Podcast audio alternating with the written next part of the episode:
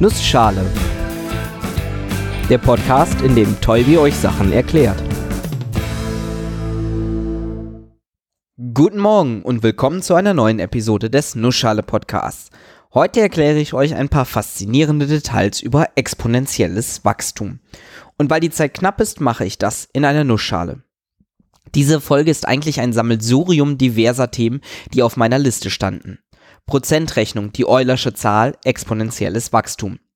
Letzteres ist letztendlich dann der Titel dieser Episode geworden. Und wie er mit den anderen Themen zusammenpasst, erkläre ich euch in den nächsten paar Minuten. Fangen wir mal an mit der Prozentrechnung. Zumindest einem Teil davon, der Zinsrechnung. Nehmen wir mal an, ihr hättet 100 Euro und würdet die gerne ganz riskant investieren. Und es läuft gut für euch. Pro Jahr macht ihr 5% Gewinn. Wie berechnet sich das dann? 5% von 100 Euro sind 5 Euro. Die bekommt ihr dazu und ihr habt 105 Euro. Nehmen wir mal an, es bliebe bei den 5%. Dann müssten wir für das nächste Jahr 5% von 105 Euro nehmen. Das sind 5,25 Euro. Cool, ihr habt mehr Gewinn gemacht als im letzten Jahr. Jetzt habt ihr 110,25 Euro. Und im nächsten Jahr sind 5% davon etwas mehr als 5,50 Euro. Und auf diese Art und Weise wird es immer mehr. Es wird sogar immer mehr, mehr. Schreiben wir das doch mal als Folge auf, mit einer Folgenvorschrift wie in der Episode über Folgen. Sagen wir mal, dass n die Zahl der Jahre nach Beginn eures Investments ist. Und a von n ist das Geld, das ihr nach n Jahren habt. In jedem Jahr könnt ihr euer Geld mit 1,05 multiplizieren. Denn ihr habt ja 100% plus 5%, also 105%. Prozent heißt pro 100, was nichts anderes bedeutet, als diese Zahl nochmal durch 100 zu teilen. Ist auch klar, 100% sind 1, denn 100% von irgendeiner Zahl ist genau einmal diese Zahl. 200% von dieser Zahl sind das Zweifache und 50% das 0,5-fache. Also rechnet ihr euer Geld mal 1,05. Im nächsten Jahr rechnet ihr das dann wieder mal 1,05. Man kann also sagen, dass das Geld eines Jahres n das Geld des Vorjahres n-1 mal 1,05 ist. Nach n Jahren also das ursprüngliche Geld mal 1,05 mal 1,05 mal 1,05 mal und so weiter, bis da n mal mal 1,05 steht. Man sagt auch 1,05 hoch n. Also für unser Beispiel 100 Euro mal 1,05 hoch n. Für n gleich 1 sind das unsere 105 Euro. Für n gleich 2 unsere 110,25 Euro. Na, was schätzt ihr? Wie lange dauert es, bis ihr das Geld verdoppelt habt? Erinnert euch dran. Im ersten Jahr gab es 5 Euro drauf, im zweiten 5,25 Euro und im dritten etwas mehr als 5,50 Euro. Das klingt nicht ganz so viel, aber schon nach weniger als 15 Jahren habt ihr das Geld verdoppelt. Und dann habt ihr 200 Euro. Was passiert wohl, wenn ihr danach nochmal 15 Jahre wartet?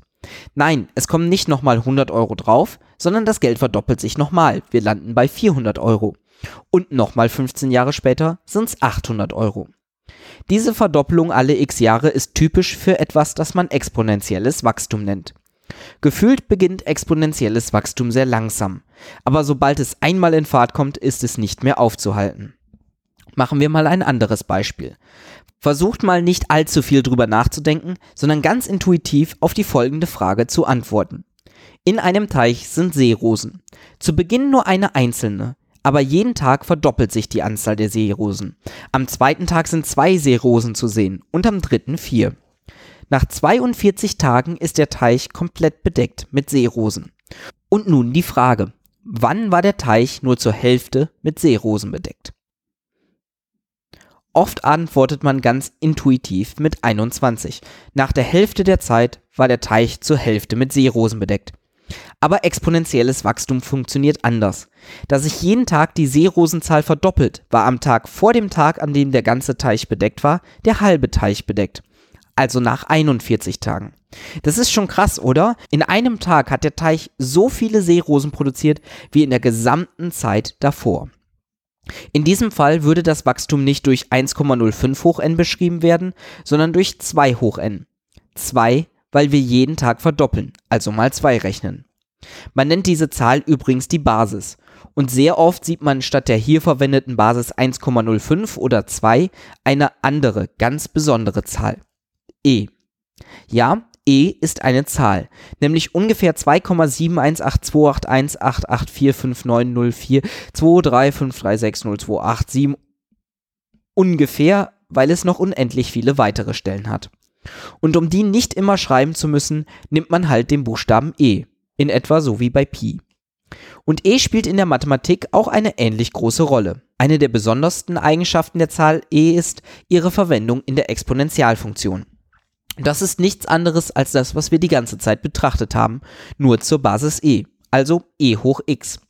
Warum ist das besonders? Erinnert ihr euch an die Folge über Kurvendiskussionen und Ableitungen? Die Ableitung von e hoch x ist e hoch x selber. Das heißt, dass die Geschwindigkeit, mit der e hoch x wächst, e hoch x selber ist. Und wenn ich e hoch x aufmale und versuche, die Fläche unter der Kurve bis zu einer bestimmten Stelle x zu berechnen, dann ist das auch e hoch x. Bei dieser Eigenschaft verwundert es nicht, dass die Zahl e in der Mathematik häufiger vorkommt. Beispielsweise auch bei komplexen Zahlen. Wenn ich die imaginäre Einheit i im Zusammenspiel mit e hoch x benutze, also e hoch ix bilde, dann beschreibt der Realteil dieser Zahl genau Cosinus x und der Imaginärteil Sinus von x. Falls ihr euch erinnert, Real- und Imaginärteil waren die zwei Bestandteile komplexer Zahlen.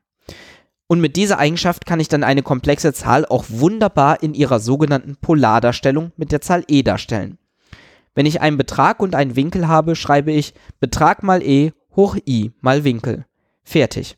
Und damit kann man auch super rechnen. Und auch die berühmte Eulersche Formel, die ich euch schon mal vorgestellt habe, beinhaltet die Zahl e. e hoch i pi plus 1 gleich 0. Aber bevor ich jetzt noch weiter in die komplexen Zahlen abdrifte, ein paar Worte darüber, wie man überhaupt auf e als Zahl kommt. Erinnert euch an die Prozentrechnung. Dort habe ich ja immer mal 1,05 hoch n gerechnet, also 1 plus Prozentzahl hoch n. Wenn ich statt der Prozentzahl 1 durch n nehme, also immer kleiner werde, je länger ich voranschreite, erhalte ich 1 plus 1 durch n in Klammern hoch n. Und wenn ich dieses n immer größer werden lasse, komme ich beliebig nah an die Zahl e heran.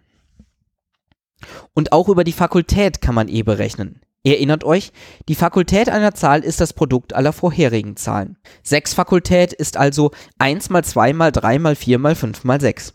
3 Fakultät ist 1 mal 2 mal 3 und so weiter.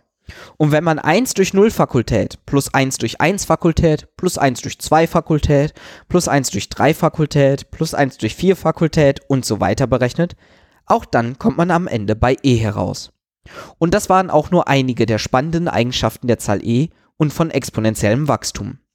Beides wird uns sicherlich noch häufiger begegnen. Bis nächste Woche.